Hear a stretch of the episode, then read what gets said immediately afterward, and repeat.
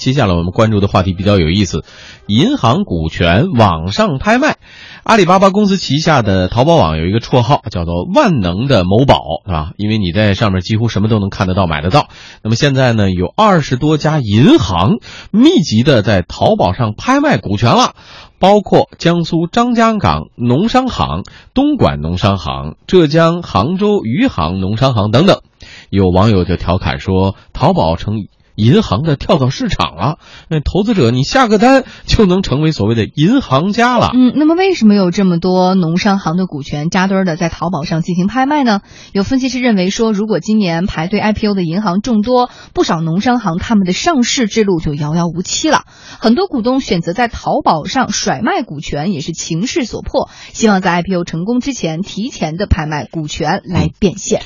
青岛银行财富管理中心总经理助理沈晨友就说：“呃，农商行的很多投资人现在手里都缺钱啊，所以转让股权也属正常行为嘛。本来如果是一五年不太激进的话，那么说整个会平稳下去。但一一五年因为那个股市加杠杆的问题，肯定对 RPO 会有很大的影响。那你想，银行的 RPO 本来就是规模都是比较大嘛，那么这个市场承接能力会有限。”那么很多现在没有上市的银行，那么它肯定是压力比较大。那么第二点来说，这些地方性的农商行的投资这些企业，大部分是地方性的这种企业嘛。那么前几年投资银行的企业，在这个经济周期当中，他们日子可能也都不太好过。所以说，在这个时候出现股权的转让，应该是比较正常的一件事情。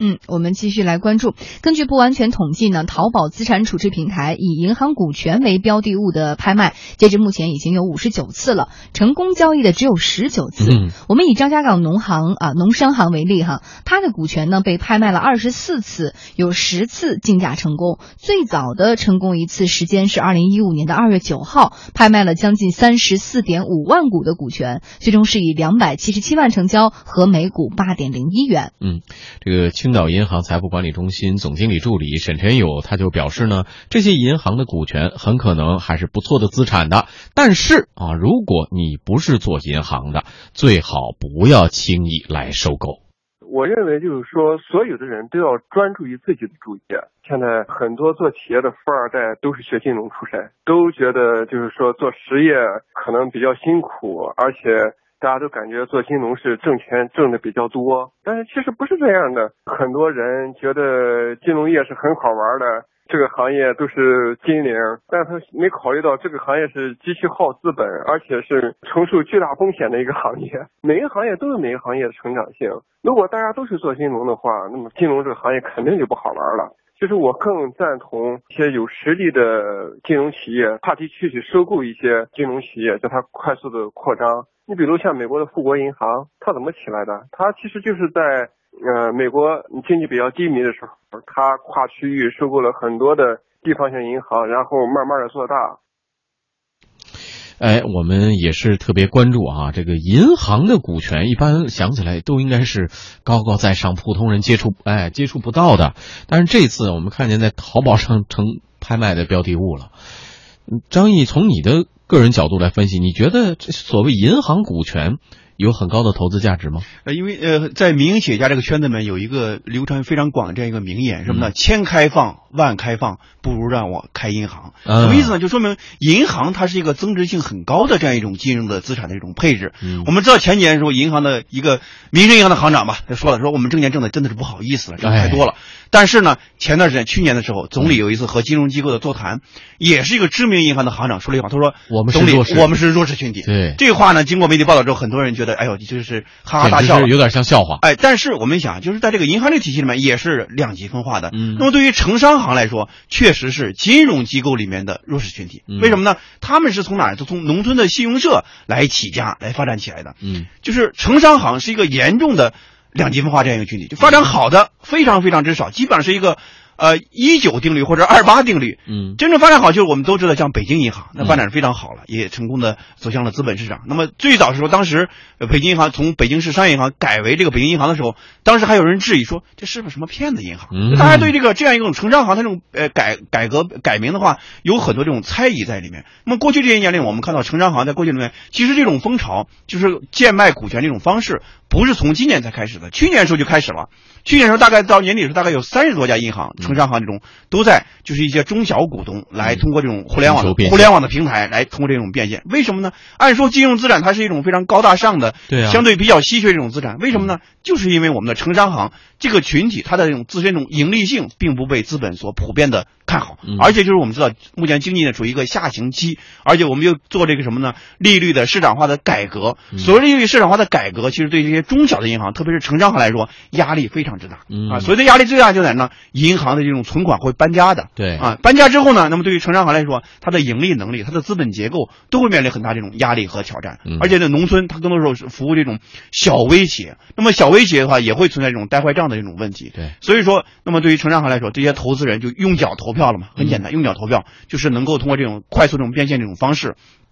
来实现自身的这样一种资本的这种回报，因为上市是需要等待的。我们目前还是一个、一个一个一个一个注册制这样一种方式嘛，啊，嗯不是一种啊，还是一种审批制这样一种方式，需要排队，嗯需要审批的。嗯那么到新三板的话呢，它的融资功能、融资通道又没有能够非常呃，不是一个阳光大道嘛。你打开，你要做增发，你要做配资的话，可能还会有很多这种时间的这种限制。那么与其这样的话，还不如在淘宝平台上直接把这些股权就放出去。关键是淘宝平台上面对的是什么样的消费者呀？适合这些消费者适合去真的去买这种银行股权作为投资吗？但是淘宝啊，它现在就是我们都知道它是个 C to C 的这样一种平台，嗯。但是呢，这几年里它也在升级嗯，它也在升级，不是说我们就认识到淘宝就是个卖假货的地方，现在不完全是这样了，它更是说它也在创新了嗯，它也有很多这种金融资产这种配置了嗯，它已经跟一些知名的这种呃不良资产这种处置处置公司，比如信达嗯。啊，我们国内非常四大呃四大资产公处置公司非常知名的，然后做这种平台这种对接，嗯帮助他们来做这种资源的不良资产这样这样一种处置和这样一种公开这种呃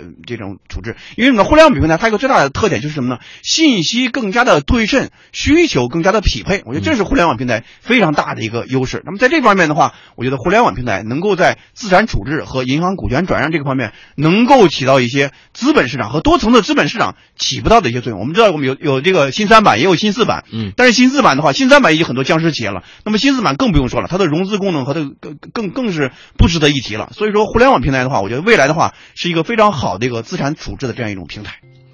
那我们继续来看，二零一四年十一月份啊、淘宝网首次推出了资产处置平台，并有了第一个不良资产竞拍成交的案例。二零一五年三月，作为中国四大坏账银行之一的中国信达资产管理公司，在淘宝网就新推出的资产处置平台上，成功竞价拍卖了两笔债权。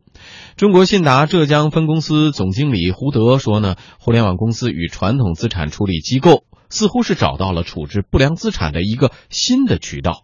我们跟阿里的合作应该说没有计划，但是呢，我们希望我们的资产啊，通过阿里这个平台，能够尽可能多的推出。那么下一步的话，可能我们涉及到我们所有的在全国的各地的分公司，也可以拿出他们需要推介的资产，来到这个平台做展示。我们希望这种平台的话，呃，会成为我们资产处置的一个新的渠道。淘宝营销产品事业部总经理卢维兴透露，已经有多家金融机构成为他们的合作伙伴了。我们现在已经有那个四十多个合作伙伴了，然后那个资产处置公司也还很多，然后包括还很多银行，像招商银行啊、广发啊、民生啊，他们都属于我们的合作伙伴。我们希望能够做到百亿级吧。啊，专业人士认为呢，信达这样的传统资产管理公司做网上拍卖，不仅有利于扩大招商范围，还能很大程度的降低招商和处置成本，使得资产处置公开、透明、高效。青岛银行财富管理中心总经理助理沈晨友就表示，对于传统资产管理公司而言，互联网就是一个革命性的工具。不管是处理资产还是处理不良资产，这其实都是很耗时、很耗力的一项工作。那么互联网，我们来看，它应该更大的是一个革命性的工具。它就是会使人和人之间的这个交流比较快。通过这种方式来弄的话，可能比原来你在线下去找熟悉的人，然后再或者是在线下做拍卖，它面对的这个群体要多了很多。我记得淘宝最早做拍卖是浙江省法院给他们做一些资产处理，那么明显的就是后来感觉到这种方式是效率比较高，处理的资产这种回收的率也比较高。嗯，从二零一五年以来呢，互联网加不良资产处置的线上平台集中出现，有包知网、资三六零、搜赖网、青台债管家等十几家。这些平台的管理运营模式以处置平台、网络拍卖、催收 O2O、o, 信息搜索为主。与传统的不良资产处理机构不同，这些平台并不具体介入处置流程，而仅仅是提供撮合建议、定制方案或者是技术支持。啊，我们就以这个包知网为例。啊，它的业务逻辑是资产持有人将不良资产这个包或者是催收需求发布在平台上，不良资产处置机构应标，平台方收取中间服务费。另外呢，它还会对千万元、千万元这个级别以上的资产债权实现点对点推送和快速匹配，定制终极解决方案。有研究就显示，国内的不良资产规模巨大，啊，互联网不良资产处置公司将很有机会会出现百亿级别的企业。这么一说起来，似乎互联网不良资产处置行业。就是一个新的行业风口啊！我们知道，在十多年前，当时我们搞这个国有银行那种国有国有金融机构来进行改革的时候，当时当年那个朱镕基总理出来之后，呃，为什么要然后成立这个四大这种资产管理公司嘛？像那个信达呀、华融他们这家。嗯。那个时候，我们对于国有的大型的银行这种呃不良资产这种处置，都是采取这样一种兜底的这样一种方式来处置，就是通过四大呃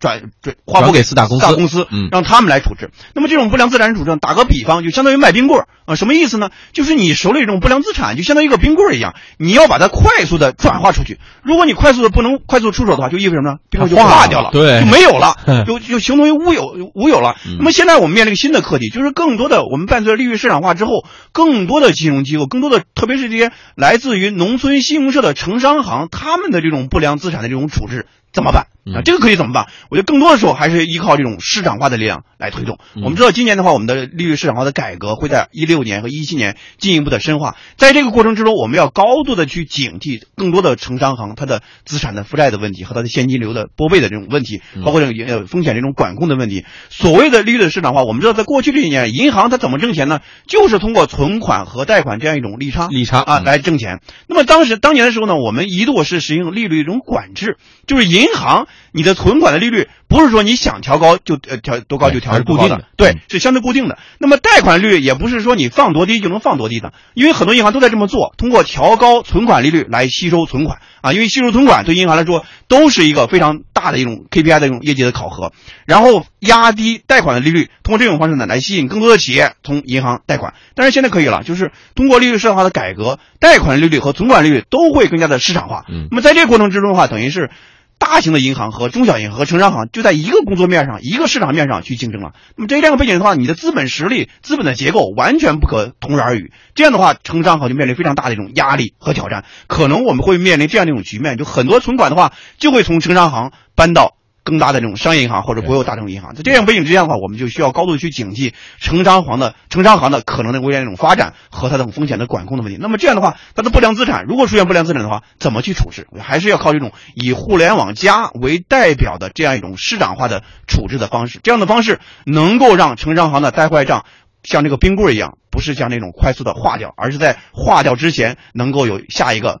呃，人去接手来进行更新的一种接盘和这种呃增值这种处置，嗯，也能看得出来，其实这个互联网不良资产处置行业也同时需要很高的所谓叫技能，各方面的结合，资源的配置都是有技术门槛的。可能对于普通的投资者而言，这个不是那么容易，但是对于专业的那些投资者而言，可能多了一个渠道啊，出呃包括信息的匹配，相互之间的这个信息沟通都多了一种渠道。呃，未来我们也会在节目当中继续来。关注。